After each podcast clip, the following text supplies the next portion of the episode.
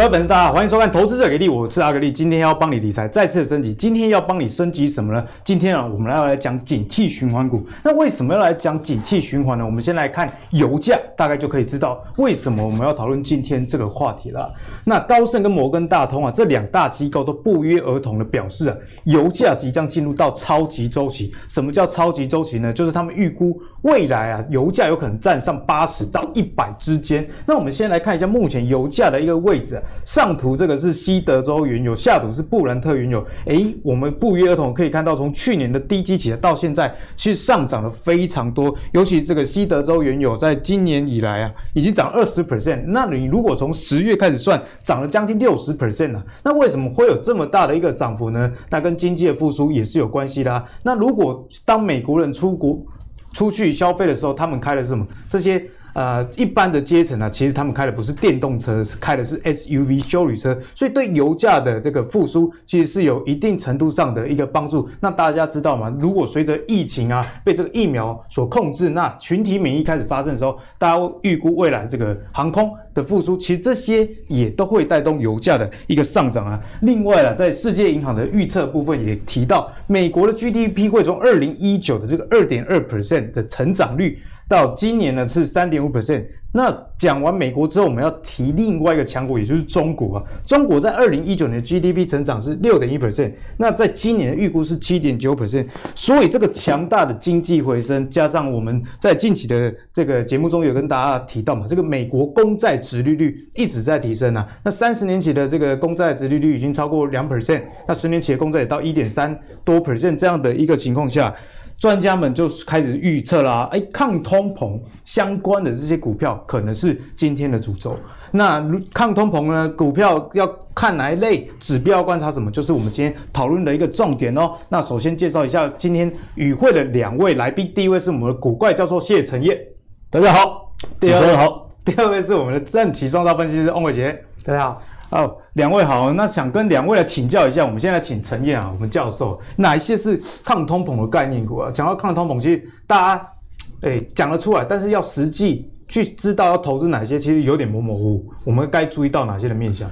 简单来讲，通膨还没有发生，通膨还没有发生，对，大家只是预期预期，但问题是已经有一些现象了哈，所以我们提早做准备，我觉得这是一个好事。对，首先我们看到在过年期间很妙的哈，就我只截。这几个重点哈，就是原物料的价格哈，包括你看到原油的价格是大涨的，涨了四点六亿，就就就二月八号到十五号而已哦。然后呢，这个铜的部分也上涨哈，超过六趴。然后呢，铁矿砂的涨幅也有超过五趴。而且我们看到这个是什么哈？这个叫 BDI，就散装航运指数。散装航运指数里面包含在铁矿砂的、在原物料的、在农产品的，诶，不约而同的哈，不论是。大型的、中型、小型的这种船舶，载运散装的船舶，在过年完这段期间都开始上涨，而看起来是急的，同步的，而且像像之前这一段哦，比如说这一段好了，哦，它可能只有铁矿砂，在铁矿砂的在涨而已。可是现阶段我们看到的是同步的，大中小型铁矿砂的是大型的，好，再来中小型的船都在涨，而且呢，最近呢很奇怪哦，其实呃一月份、二月份是原油的淡季。照道理，原油的价格不应该涨得这么快。对，可是我们却看到原油库存哦，在一二月的时间内，它是持续的在减少，它是持续在减少。经济复苏了。对，第一个当然经济复苏，第二个就是说，这个原油生产国他们目前控制的这个产出还是相当的严谨哦。对，然后页岩油还没有办法偷偷跑出来生产哦，所以油价你看这个，哎，这个窜窜升的速度，我觉得蛮快的。就是说，大家都觉得说你你复苏有那么快吗？你疫情还不是还蛮严重吗？变种病毒，你疫苗施打不不，很多这种声音都觉得说油价不会上涨。可是事实摆在眼前哦，更重要的事情是这个是什么？哦，后面这个一条一条柱状的这个是什么？这个是原油的这个期货大额交易人的部位。诶，我们发现啊，他们的净多单还在增加。所以原原有净多，原油净多，期货的还在增加。那当然你，你我我们也可以讲说，搞不好这是短期现象，啊、对不对，对？但是最近呢，我们看到几个比较厉害的哈，这一位这个叫 Seacon 这个基金，它后面的操盘人是谁？就是那个大卖空里面那个医生 Michael Berry 的那个那个圆圆圆圆呃圆形那圆形好像不太，就是那个主角就对了啦哈，他的基金哦，哎。最近他在买什么原原原原油相关的公司？大卖空的主角在买原油。对，好，那可能有人不认识大卖空的主角，因为我我不确定是不是大家都认识。上网 Google 一下，因为大家都认识阿格力啊，但是不认识，不见得认识这个。看这个节目一定认识我。那 那波克夏总该知道吧？啊，就八爷爷。你如果还不认识波克夏，我跟你讲，你自己撞墙撞三次，再继续回来看节目，好不好？好，他买雪芙蓉嘛。那雪佛龙也是石油的巨擘，好，没错。那再来这一位索罗斯知道了吧？索罗斯对水电工稍微有点琢磨了，不要这样。索索罗斯，哎，他最近买什么？我觉得很有趣哦。他买 SLE，这个是能源的 ETF 的 call，call。他买 call，call 是什么意思？就是 call 水电工来，就是价格会涨的买权嘛，看好的买权。哎，那。在这样的一个情况下，你连这几个很重量级的这个基金操盘人都在做这件事情，好，那你说这样还不够，对不对？好，那那我再提供一个证据，也是大家未来投资可以参考的方向。哦，这个是原油的 ETF，SOP。哦，如果你喜欢喝 SO。你喜欢这个 S O 降的，就特别会喜欢这一档。这个是周线哦，我给各位看的是周线，有一个 W 的形状哦，很大的底诶，很大的底。然后，而且我发现矿业的 E T F 哈，这最近窜升的速度非常非常快。这个是日线哈，窜的速度非常非常快。矿业跟石油在去年都超级低迷。这个，那你说是会不会有通膨？我觉得。可想而知嘛，为什么你油价也上涨了，你运输成本就提高了。对，那你的矿就是原物料的价格也涨了。好，再来一个是什么？我给各位看，这个是农产品的供需的缺口，现在是库存一直在减少，需求在增加。嗯、那农产品如果增加，请问一下，如果小麦一直涨价，面粉会不会涨？食品就会涨了。黄豆如果一直涨，食用油会不会涨？会。那自然而然，目前我们还没有看到哈，是因为台币可能还比较强的关系。嗯可是，如果未来它的价格再持续攀升的话，会不会转嫁到消费者身上？那如果要转嫁到消费者身上，这个叫涨价，几率蛮大。那一旦涨价，这就叫通膨嘛。所以，哎、欸，农产品的 ETF，所以我觉得大家，你如果你只看油价，你可能会觉得还好啊，现在不是电动车嘛。嗯、但是你从油到原物料到农产品，已经全面性的，所以我觉得这个现象已经发生。所以刚才阿格力一开始在讲的就是说。未来我们的投资是不是要往这个方向去转移？对，我觉得这是一个很重要的思考。从这个矿业、石油以及农产品的这个涨势来看啊，似乎这个通膨大家预期已经开始正在发生了。所以最近这个投资风格的转变也是大家要值得去留意的。像我自己也观察到，美股最近这个科技股嘛，费半其实都有修正这样的一个状况，反而是一些这个呃货运相关的啊，或者是原油矿业。像美国铝业这些公司都在上涨，所以这个投资风格转换，我觉得是投资朋友在最近，不管你玩的是美股或者是台股啊，你内心啊要有的一个思考啦。那接下来要问一下伟杰啊，因为伟杰其实在总经方面非常的有研究。那伟杰怎么看这个通膨这个议题？那我们操作上啊，在投资该注意什么？关于通膨这个议题，我们之前在这个今年年初，只要一旦上节目，我都跟大家讲。今年影响股市最大的原因，我认为就两个，第一个叫美元，第二个叫做公债殖利率。好，我一直都跟大家提醒过，只要有提到这个市场上的变化，我一定会告诉大家。好，那我就跟大家更新几个消息。那第一个是说，在最近这两三天当中，我们看到这个过去这两个月里面，哦，这个全球哦吹捧的一个女股神，哦，叫做 Casey Wood。那他在这两天呢，接受媒体专访的时候，他告诉大家一件事情，因为媒体问他说：“你认不认为这个十年期公债殖利率再往上攀升的时候，会影响到市场？”他肯定的告诉记者说：“一定会，哦，一定会，啊，一定会，啊，讲三遍，哦，因为很重要，很重要哦，一定会哦。”那大家就问他说：“哎，那你觉得这个殖利率往上攀升，那股市会回调？那你觉得有哪些类股一定会受影响？”他就只考虑了一下下，他说：“高科技类股。”好，为什么啊？因为高科技类股的估值严重被高估，涨多了。好，那所以呢，在殖利率攀升的过程当中，估值修正里面，这高科技类股就是原罪。那所以你看到从农历年哦开红盘之后，美国的科技类股其实表现都很差，甚至呢，你从基本面去做观察，也没什么太大的利空。可是为什么八爷爷要卖？哦，那这个就是他们在整个投资的。模型上面所计算出来的一个部位调整的结果，并不是苹果不好，因为苹果还是很强哦，只是说它有必要去进行调整。这我们之前也讲过。那也就是说，现在的整个啊、市场上的氛氛围跟方向，就按照我们年初在节目上面跟大家讲的方向去做进行。那我就跟大家讲了哈，就是说。之前我们帮大家算的这个涨幅满足，我说过嘛，在一点三五六，在昨天已经突破了。那突破之后呢，其实它就有机会来挑战两波段的测幅满足。那如果两波段上去之后，它大概就是回撤到这个去年哦，二零二零年的这个公债殖利率的这个起跌点的位置，它大概是在一点八。啊，开玩笑啦！那现在一点五是临界点。我们之前在节目当中特别跟大家讲，为什么一点五是临界点？因为现在目前标普五百的股息殖利率，好，就是你只有做长期投资领股利股息，现在他们的长期标普五百指数的股息殖利率就是一点五。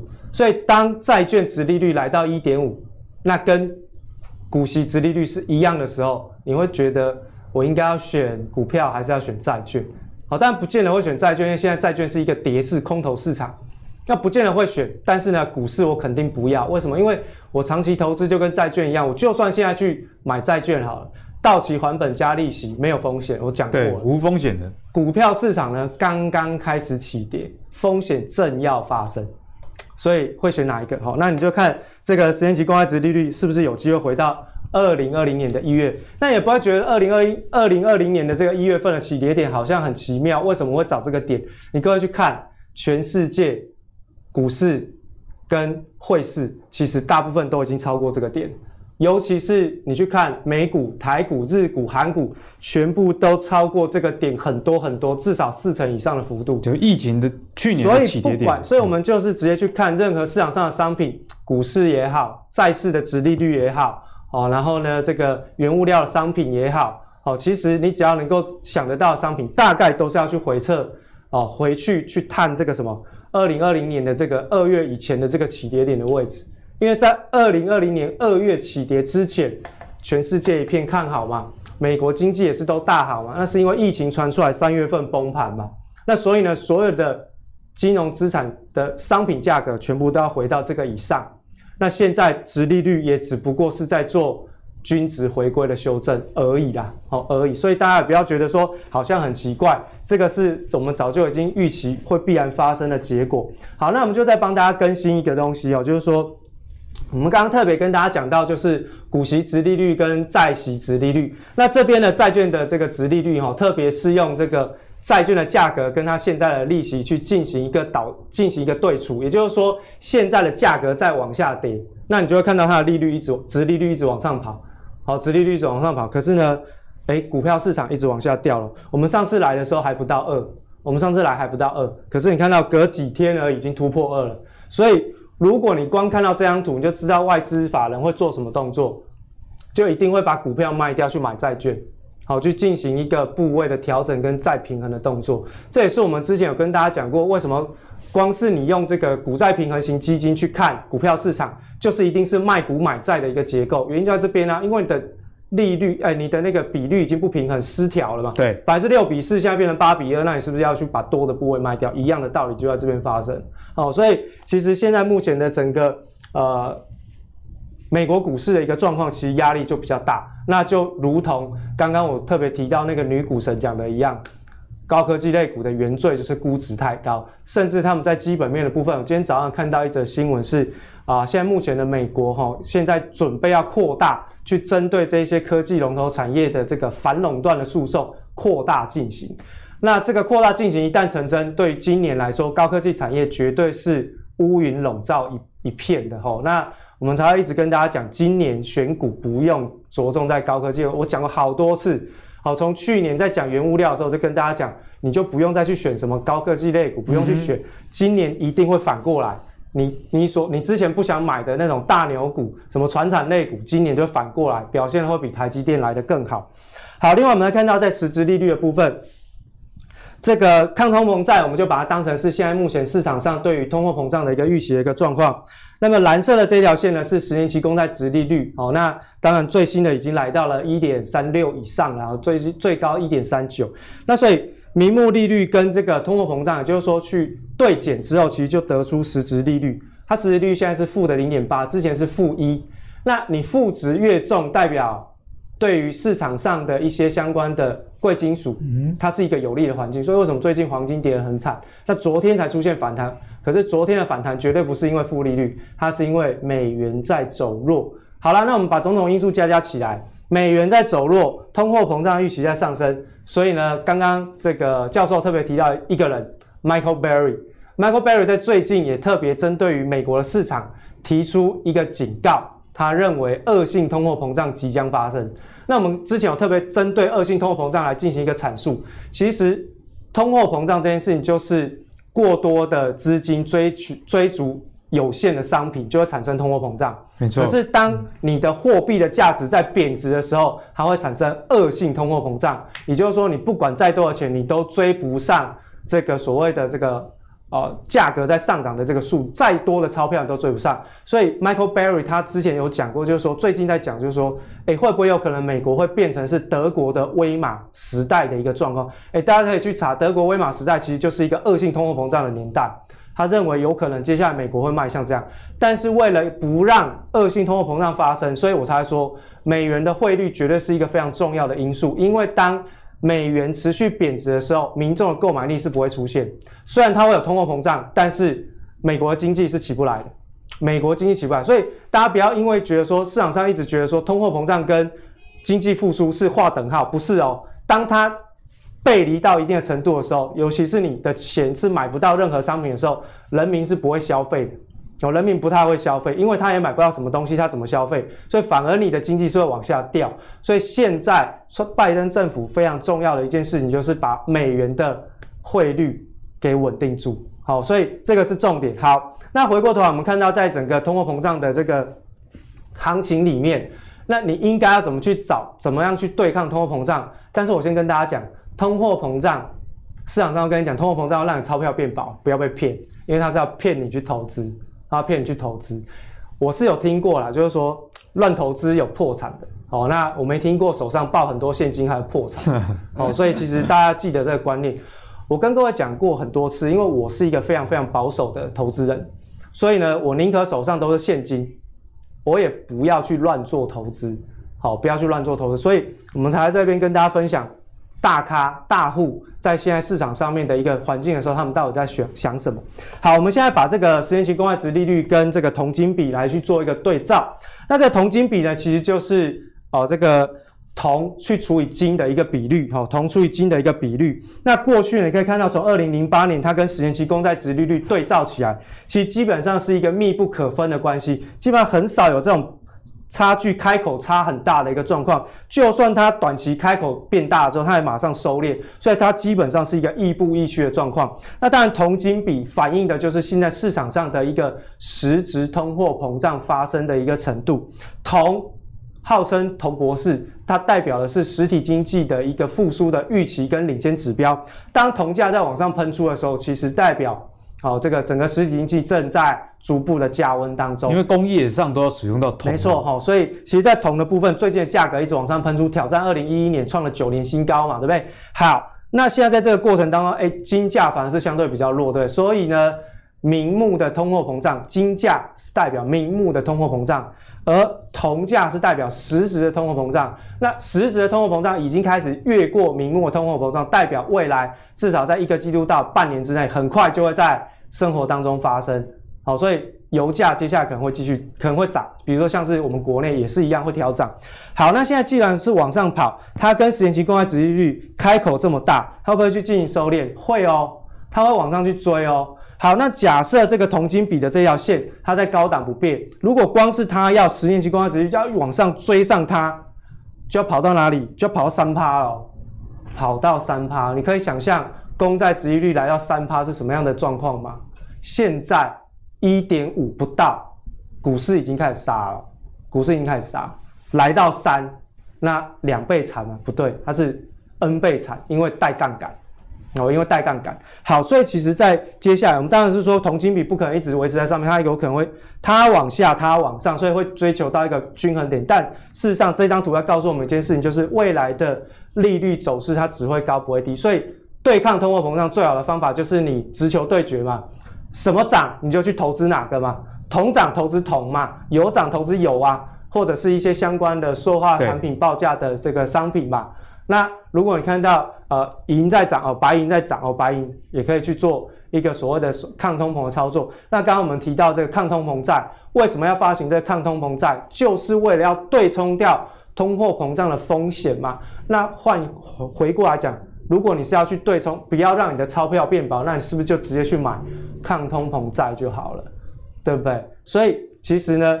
要去投资，你说简单也简单，说难其实并不难，只要你能够知道它发生的重点在哪，源头在哪里，你就直球对决就好。那当然还是会有一些其他的区块，不然像我们之前在上一集的节目当中，我们特别拿这张图给大家看。这张图是什么？这一张图就是十年期公债殖利率跟各个产业板块的一些关系图。吼，那这边呢是关系是负相关，中间是。哦，这个中性相关就是没什么反应的。那这一边呢是高度相关。那我们特别有帮大家列出来，高度相关有什么？银行，因为为什么？银行跟利率本来就有关嘛。现在以美国的殖利率来讲，长天期的殖利率越高，可是呢，短天期的利率还是低的嘛。一来一回之间利差空间放大，那当然银行类股就涨。哎，昨天的道琼工业指数在跌，谁撑起来？就金融股跟能源类股哈。所以其实你看到金融板块跟殖利率的上升是有正相关，绝对正相关。另外一个就是能源类股，只要是周期性的产业，都会跟利率上升有正相关哦。那我们就找最强的三个，第一个是银行，第二个能源，这一个呢，中间这个什么？这个就是所谓的零组件，好，零组件。所以看到，如果你对回来要用国内的股市反映给大家听，你就会看到最近原物料涨什么？钢铁、塑化、橡胶都涨，轮胎都涨。好，对不对？好，然后还有什么零组件是什么？光学零组件啊，大力光开始反弹啊，玉晶光也开始来啦。然后呢，被动元件 PCB 这些都是零组件啊，开始都有比较不错的行情出现啊。那国内比较弱的就是金融股，为什么？因为它没有国际竞争力。所以你说真的要往全球的范围之内去找一个投资理财机，我个人认为这三个板块是还蛮重要的一个区间。所以你说。十年期公债殖利率再往上涨，股市全部都会跌吗？不一定哦，因为它我刚刚强调的是估值修正，估值修正是什么？估值偏低的往均值靠拢，所以估值偏低就刚刚提到周期性的产业。那如果是估值偏高呢，就往均值靠一样，从上往下嘛，高科技产业。好，那所以其实在这个周期性的这个板块当中，哈，这个防御性的类股包含像是房地产。因为利率敏感，我说的是美国啦，哈，不是台湾，因为台湾的利率要升还有一段时间。房地产，然后民生消费品必须相关的哦，这些在美国其实都是跟利率上涨是负相关，涨越多它越倒霉。包含像是食品类股也都是一样哦，所以其实回过头来，你反而在这个呃高盛做出来这个模型当中，你可以稍微去思考一下，已经不是在跟各位讲台北股市要买什么，已经是在跟各位讲你今年的。投资理财策略是要放在哪个地方？放在哪里？哦，就放在跟殖利率上升有相关的这三个产业区块当中。你去瞄准这边。那如果你不知道怎么选个股，你说啊，国外的股票好难，就像教授讲一样，你去找 ETF 就好了。好，ETF 是一个最简单参与行情的一个方式，其实又可以降低风险，然后又可以怎样分散投资。所以呢，就看各位的投资属性，你是要继续的 stick on 那个高科技产业。还是你要开始转换你的操作策略到整个周期性的一个发展当中来，其实就还是看个人的这个投资属性去做决定。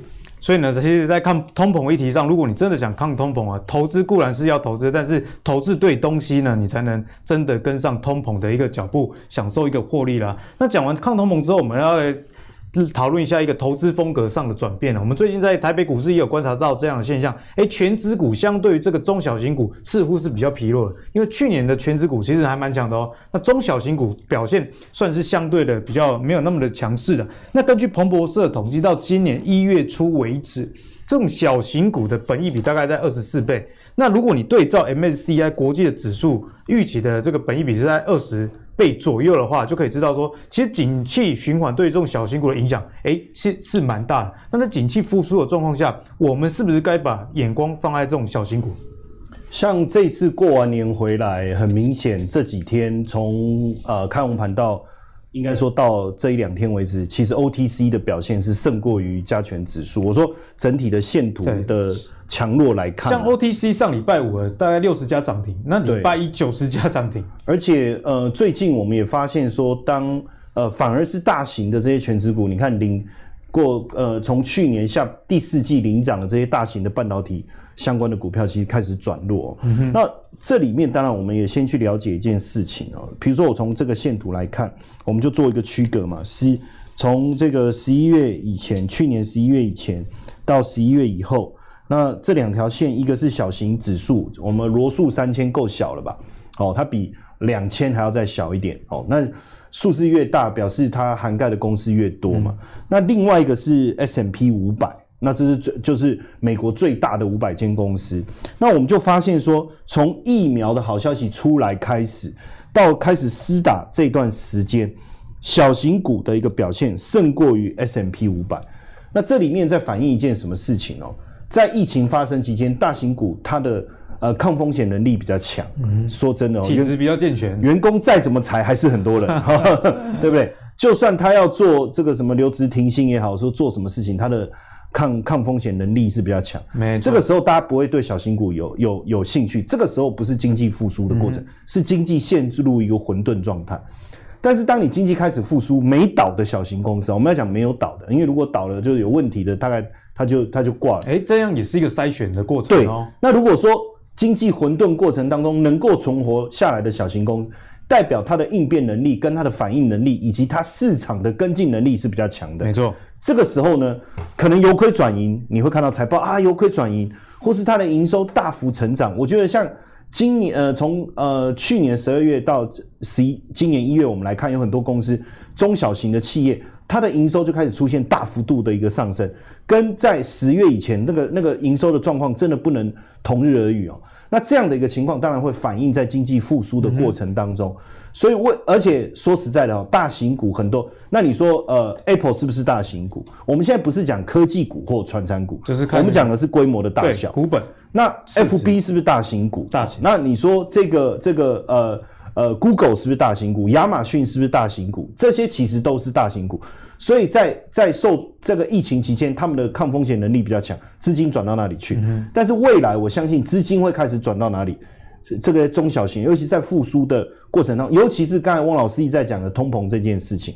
其实你去想另外一件事哦，假假设我还是没办法接受债券的时候，对，我还是要买股票的时候，其实我是不是我的风险又变大了，对不对？那我就希望有更好的风险溢酬。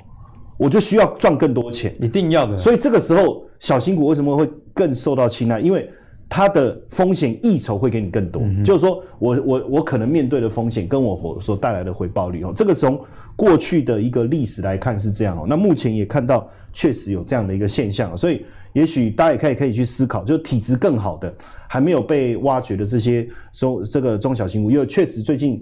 呃，零组件类的股票也是很强。对啊，所以教授其实讲到一个重点啊，哈，陈燕跟大家分享到，虽然小型股现在看起来状况确实是不错，但是也有一点是你要去留意的，是财报好的小型股，不是因为它小型你就觉得你一定赚得到钱。那讲到业绩的部分呢，阿格力就帮大家整理啊，其实，在上市柜公司二零二零年陆陆续续有一些公司已经公布了财报，哎，其实是相当的不错哦。目前呢、啊。法人估计啊，全年大赚一个股本的公司啊，可能会有超过一百家这样的情况。我们来看一下，有一些公司的表现，像是这个星象啊，星象去年游戏股，游戏股在疫情的情况下呢，其实获利数字真的蛮好的。去年呢、啊，法人估大概就赚了五十元呢。那此外，像祥硕啊，或者 CDKY 这些公司，其实都有三个股本以上的一个贡献啊。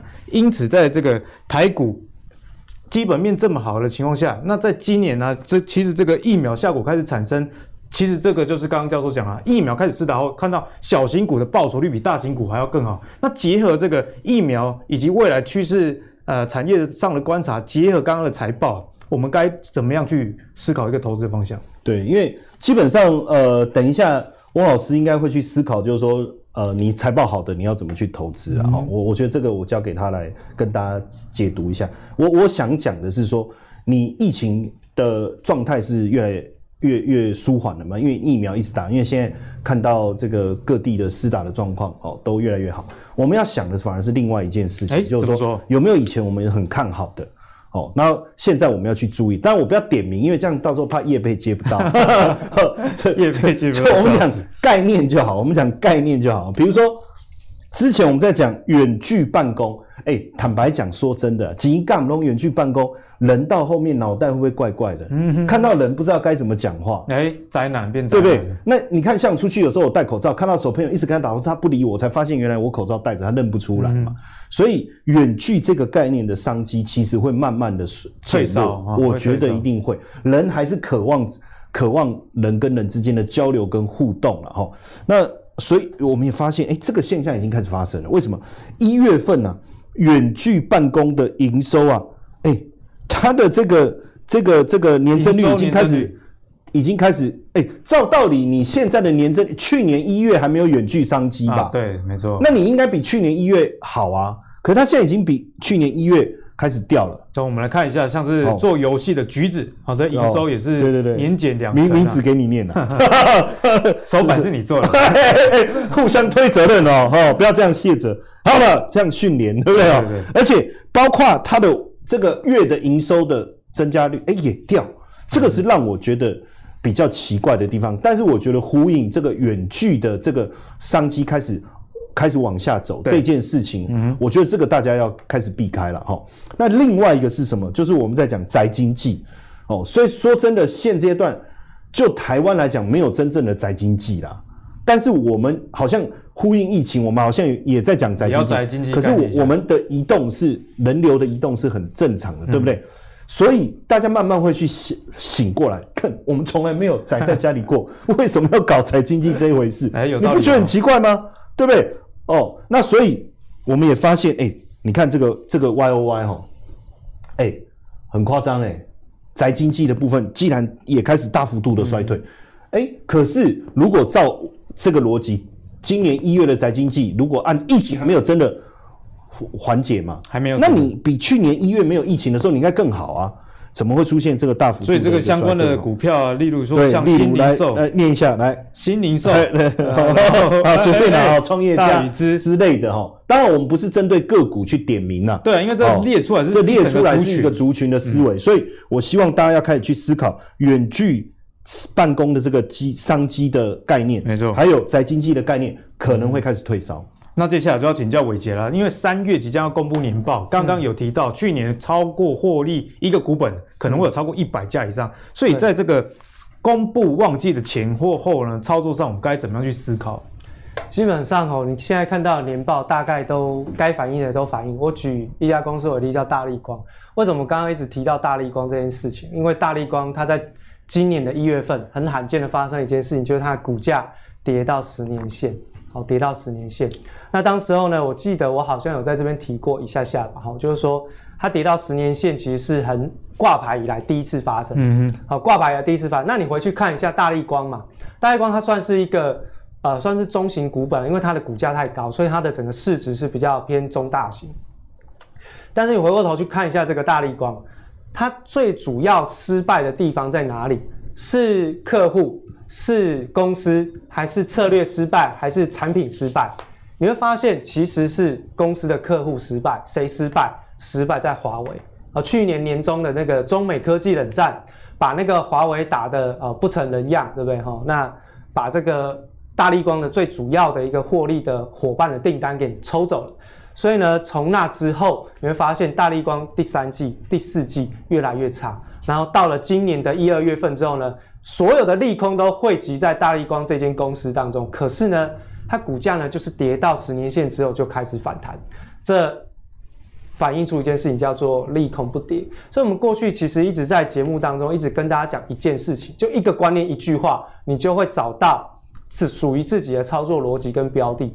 第一个，利空不涨，呃，利多不涨；第二个叫利空不跌嘛。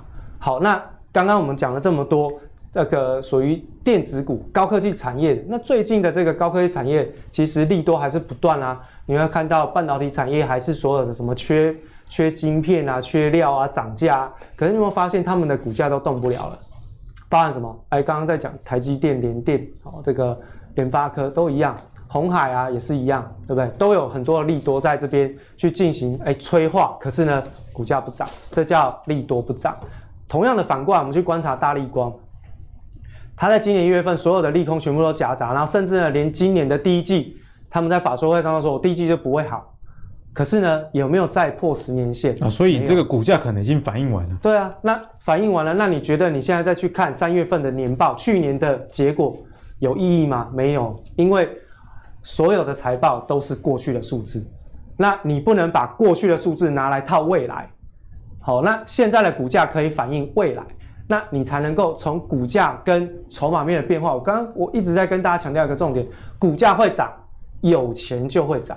钱是什么？钱就筹码，有筹码进去它就涨。你看到二月份以来，大立光全市场都看衰它的时候，外资在偷偷买，所以利多的时候筹码会偷偷卖，利空的时候筹码会偷偷买，所以根本不需要去看财报，你要去看筹码面哦。如果说你去看到市场上所有一片利空的消息在打同一只股票，来去看一下有没有人在偷偷买，有人偷偷买，表示它后面有古怪。好，所以其实提供了大家的看法是说，你去检视这个财报的过程啊，就是去检视它在过去这一些市场上热炒的题材有没有实现。没错，有实现，代表他接下来讲的话，你大概都可以相信一下下。对，再对照筹码面的变化跟技术面，你大概就可以找到不错的个股啦。嗯。所以呢，伟杰其实是从另外一个面向来看财报这件事情啊，因为财报好坏大家都已经知道。那如果就像伟杰刚刚讲，有一些公司啊，它利空很多，但是你观察到当所有利空发生，股价止跌，而且这个筹码开始转强的时候，哎，或许这个长期来看算是一个相对不错的一个时间点啊。那接下来刚刚伟杰讲到古怪嘛，对对，对，我说哎。刚才王老师点我的名呢，没有在 cue 你哦，不是在 cue 我，他说有古怪，我想说我要赶快插话，我想他。是不是古怪？看你这一题的回答就。哦，是是是。因为年报公布其实也有很多是纯股族，他们会去评估说，啊，今年的这个配股配息可能是多少啊？可是会有怕这个赚了股息赔了价差这样的一个情况了，所以呢，不能免俗的要推荐一下大家，有没有哪一些方向是你觉得哎比较稳中求胜？我觉得像我现在也是年老色衰了嘛，哈，就是说看不出来了，看不出来，哎，也就是说是一一直都这样，嘿，一直都年老色衰，没 有没有，看笑，干什么呢？哦，就就我发现说，对我们大部分的投资人来讲，就是说，如果你要一直去追逐个股，也许有一些难度啊，对，那挑一些好的股票。那你说，呃，基期低，财报开始有转强。刚才刚才万老师讲的大力光，真的最近外资没有没有任何利多，没有任何看好，但是一直在买。看这种真的是古怪，有些人跟我们想的不一样，真的想的不一样。那所以另外一个思维，我我觉得我们要去看的，就是说我们一直忽略的另外一个市场哦。呃，一月就是呃，从去年开始，其实我因为我我我本来我我香港也有一个牌照哦，但是我我已经一年多，我们没有办法回去香港。疫情嘛，对。那大家也忽略了这个市场，可是，一月份我跟各位讲哦，北水就是大陆境内的资金哦，大量流入香港，一点二兆台币，一点二兆台币，一点二兆台币，这个是多大的钱哦？然后呢，这一点二兆台币的流入是过去平均值的五倍，所以表示大量的资金涌入。那为什么大量的资金要涌入香港？我们也得去思考这件事情。好，其中有一个非常重要因素是人民币的强势啊。让他们觉得说，哎，那我去买港股不是港币吗？对，哎，那港港币又跟美元是联系汇率，那等于比较划算。好，当然这只是其中一个开端，还有另外一个就是，如果呃大陆的股票同时在上海或深圳挂牌叫 A 股，在香港挂牌叫 H 股，好，可是这两个之间有一个很大的价差，我就举中芯国际为例，你知道半导体大家比较熟，对，它在香港挂牌二十几块。在上海挂牌是五十几块，差那么多啊？差很多。那可是问题是，你说这两个的差距，我能不能套利？是套不了的。嗯。可是问题是，如果同样要买一个东西，就同样的一个东西，我当然希望花比较少的资金。哦，你的意思是说，在香港买中芯就相对？我也是，我也是中芯的股东啊，一样的意思啊。它涨，我我当然价差上它的表现的幅度是差不多。但是如果我是一个长期投资人的角度的话呢？假设我是要参与配息的角度呢？嗯、假设我今天台积电大家都是一样配十块哦，那在假设美国的 ADR 更便宜呢？哦，那所以现在这个折溢价过去呃 A 股都是比港股大概贵五十趴了，平均平均值来看，对，可是最近开始下降，表示大家也发现说，哎，不对啊，我用人民币去买又比较便划算，然后它同样的东西它又折价，那那不是 划算又划算吗？打折打，所以资金大量涌入，这是一个非常重要的关键哦。那从一开始汪老师讲到的殖利率啊、原物料啦，他提了非常非常多的一个族群，对不对？好，我给各位看，这个是开红盘，我们开红盘那一天我抓的资料。我为什么要讲抓那一天的资料？因为我没有在更新。没有，不要开玩笑。啊，不是啊，对对对，重点。啊，对对对，我要让大家知道，就是说开红盘那一天，那各位可以持续的再去查这些股票。其实到我们录影这一天，都还是相对强势的。就它不是一日哦，就是中日哦，中国的相关的中国移动、中国平安。这里面的族群大概落在哪里？哈，我们油价的上涨，哦，其实我我觉得，当然在台湾我们就就讲台塑四宝。可是其实台塑四宝在原油这个领域不是 dominate，嗯哼哼，其实还不是。但是大家别忘了，中石油、中石化跟中海油是不是在全球是 dominate 的角色？啊、对，没错。那那这就不一样喽，它就可以直接受惠油价的上涨。对，好，再来包括煤炭，包括这个电这个电力发电的，哦，比如说中国神华、啊、这些。嗯、那还有包括电信类，也是在。物通膨上涨，物价上涨过程当中，你不会去受到影响的一个产业，还有就是金融嘛，保险类啦，金融的部分，那我就发现说，其实现在港股的趋势跟全球的脉动是一致的，它的它它是比较相关，它不是一个独独自说自己发挥的。那我们就发现说，这整个这一个族群的反应，哎，是一样的，他们也跟跟上，所以也很有趣的。我要讲很有趣的地方是什么？就是在开红盘的那一天，这一档 ETF 既然大涨五点多，中国中信中国高股息哦，因为它里面的标的有很多就是这一类的啊，所以说电信类的、公用事业的，然后这个原油原物料的，对，还有这个高速公路啊这一类基础建设的哈、嗯。那那我看的是很难过，为什么呢？因为我才跟我太太说，叫她去开户帮我儿子存存，然后。我们还没开好，还没开好就已经涨了。对，所以我心心里面有点。所以你下面对照这个元大高股息啊，或者是说元大高息第一波等等的一个涨幅，是要跟大家表示说，哎，现在投资的面向，其实中国我我要我要讲的重点在哪里？不是高股息就对，为什么呢？你要去看它里面的成分。嗯、台湾的很多的高股息里面很多是电子股。大家其实台湾的散户投资人看到高股息三个字就就已经高潮了。就嗨了，就嗨了，高潮可能会被。就是你你你买一些其他的这个电子股，叫他们买，他们可能不会买。对，但把它打包变成一个某某高股息 ETF 就买了。那当然里面的成分股每一家还是不太一样，我们也不能一一一竿子打翻一船。是是是。但是我的意思是说，如果按照接下来的一个高股高息的这个趋势来讲，息应该会落在电信嘛，嗯，公用事业，还有包括所谓的这个这个呃原物料这个族群的话，其实。呃，当然，我们台湾的高股息也都有包在内了，哈，大大部分也都有，但殖利率还是不够好，主要还是股价有多比较多的一个反应。像目前我们的高股息大概殖利率大概落在百分之五左右，有的已经降到百分之四，但是目前这个的高的殖利率大概还在七趴以上，哦、甚至。你说中信中国高股息，对，因为它它它 follow 的是那个。呃，恒生高息呃高息率指数了，嗯哼，它 follow 是恒生高息率指数。那我这边当然也也把它最新的这个成分股大概抓一下给大家看，我没有抓到全部了。就中信中国高股息这一档，对，那因为它 follow 是恒生高息指数，恒生高息指数，好，恒生高息指数。那所以比如说香港也有这一类的 ETF，就恒生高息的 ETF，嗯，你也可以对自己搜寻一下看看。那当然我我的想法是说，如果我只买。呃，其中一档，比如说，好，我就买三桶油好了。嗯。可是万一后呃三桶油停了，然后换别的族群上来的时候，我心里面是不是要就要想要不要换？对，因为玩玩个股是有这个问题啊，就是轮动有时候做不太对。那因为做价差，我们当然要轮动着做，嗯，哦，就是说我一直去追高、追高、追高，然后追强势，我觉得这个没有问题。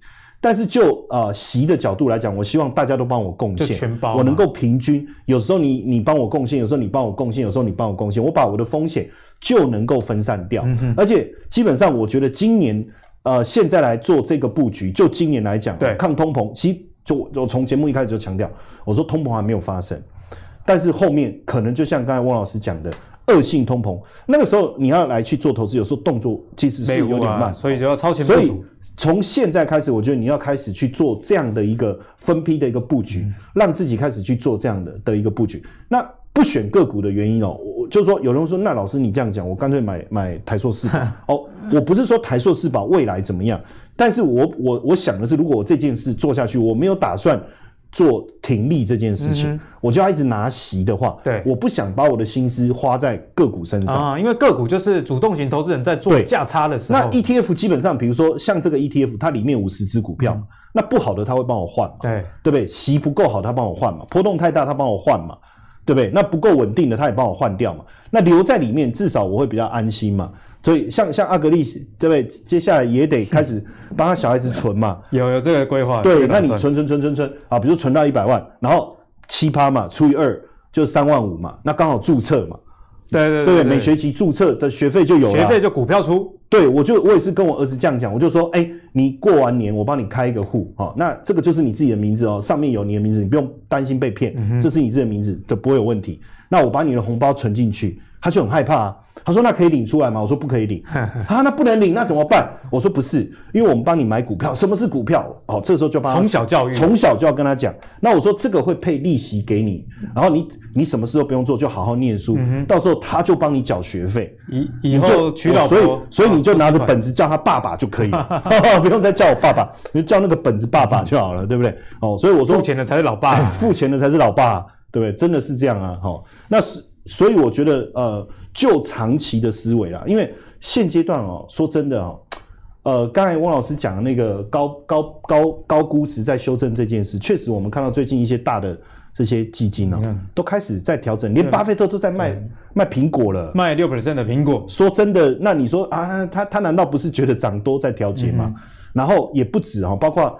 各各个这个大的机构都在减码科技类股，所以我觉得这个部分还是要注意。总结来说，今天的节目真的是给大家干货满满啊。第一点啊，就是抗通膨的情况之下，你势必要投资，但是投资也不能乱投资，不是说投资就能抗通膨啊。像伟杰就会跟你分享啊，例如说你对铜有兴趣，或者是之前他讲的白银，那这个就是一个很抗通膨很显著的一个例子。那接下来呢，陈也跟大家分享，在这个疫苗开始施打之后，观察到这中小型股的一个报酬率是比大型股相对来的呃活泼的，所以在之后的选股上呢，这中小型股尤其是财报好的，那如果它又受惠这个景气循环成分的话，就值得大家多多去追踪。最后呢，陈也告诉你啊，如果是要存股息的话，他不建议你用主动。挑个股的方式，ETF 是比较好的一个选择。那大家知道 ETF 是零零五零、零零五六广为人知以外呢，其实今天提到这个中信中国啊，这个高股息，其实也是一档很不错 ETF，殖利率也有七 percent 左右啦。那如果你喜欢阿格力的投资最给力，帮你准备这么多精彩、有趣而且又有内容的财经资讯的话，请记得上 Facebook、YouTube 以及 Apple 的 Podcast 订阅投资最给力。我们下一集再见喽，拜拜。